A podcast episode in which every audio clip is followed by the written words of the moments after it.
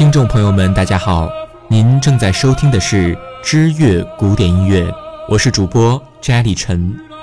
今天我们要为大家分享的是写于世纪之交的歌剧上期。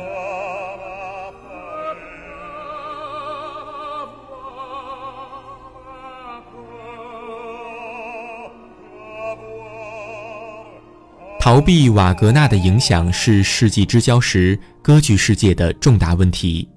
配上甜美的咏叹调、华丽布景与芭蕾方式的抒情悲剧，是此时巴黎音乐剧院接受的形式。巴黎作曲家古诺是写作优雅美声作品的权威，他的歌剧柔美深情，同时具备莫扎特创作重唱音乐的技巧。他的《浮士德》将歌德的戏剧搬上了法国的浪漫歌剧舞台，把一出哲学剧拆散成适合歌剧舞台的作品。花腔女高音担任的玛格丽特变成了中心人物，然后再辅以讨喜的角色，让抒情自由的发挥。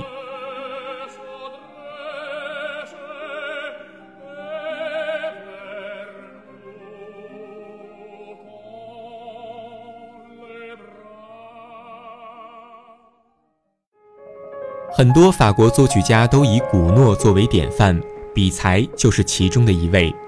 他富有异国情调的早期歌剧《采珠者》也在其列。这部旋律甜美、内涵丰富的作品，是法国大歌剧盛行时以异域故事为背景来进行创作的大趋势的产物。马斯奈的众多舞台作品都是有很深的音乐性。并体现了人物心理的复杂性。依据歌德的小说《少年维特的烦恼》谱成的维特，自1891年后就扮演着类似法国的魔弹射手这样的角色。这部歌剧弥漫着感官美感的乐声，包含了不同风格的要素。虽然自始至终都走抒情路线，但和1884年首演的《麦农莱斯歌》一样，已经很接近新自然派的格调了。作曲家圣桑很是精通各种风格，但基本上仍是个古典主义者。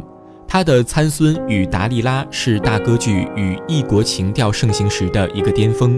这部精准匀称的作品以三个主要角色为中心，宏伟的合唱以及极具魅力的芭蕾则占据了相当重要的位置。第二幕可以说是帕西法尔戏剧结构的预告。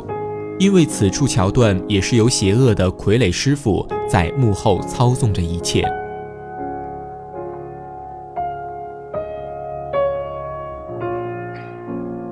写实主义已经激进的演变成了自然主义，如同德语版的丑角开场白所说：“歌剧大胆地从现实生活中抽取可怕的真相。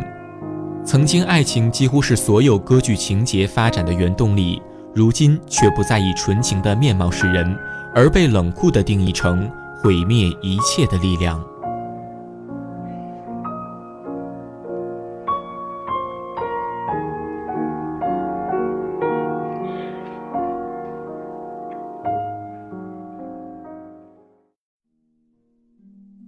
一八七五年公演的歌剧《卡门》为歌剧转向了真实艺术打响了第一枪。这一枪影响既深又远，还获得了尼采的热烈赞扬。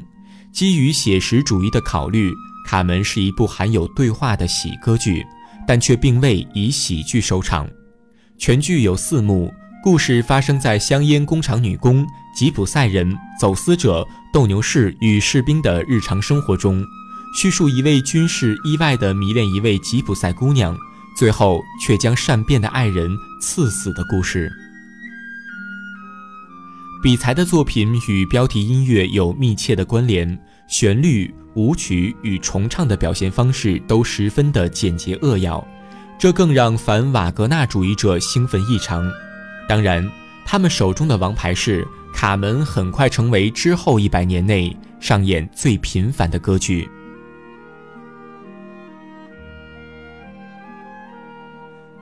好了。写于世纪之交的歌剧上期就为您分享到这里，在下期节目中我们再继续讲述。如果您喜欢我们的节目，别忘了关注我们的新浪微博和微信公众账号“知乐古典音乐”。在那里，您将能看到关于古典音乐的更多精彩内容。感谢您的聆听，我们下期节目不见不散。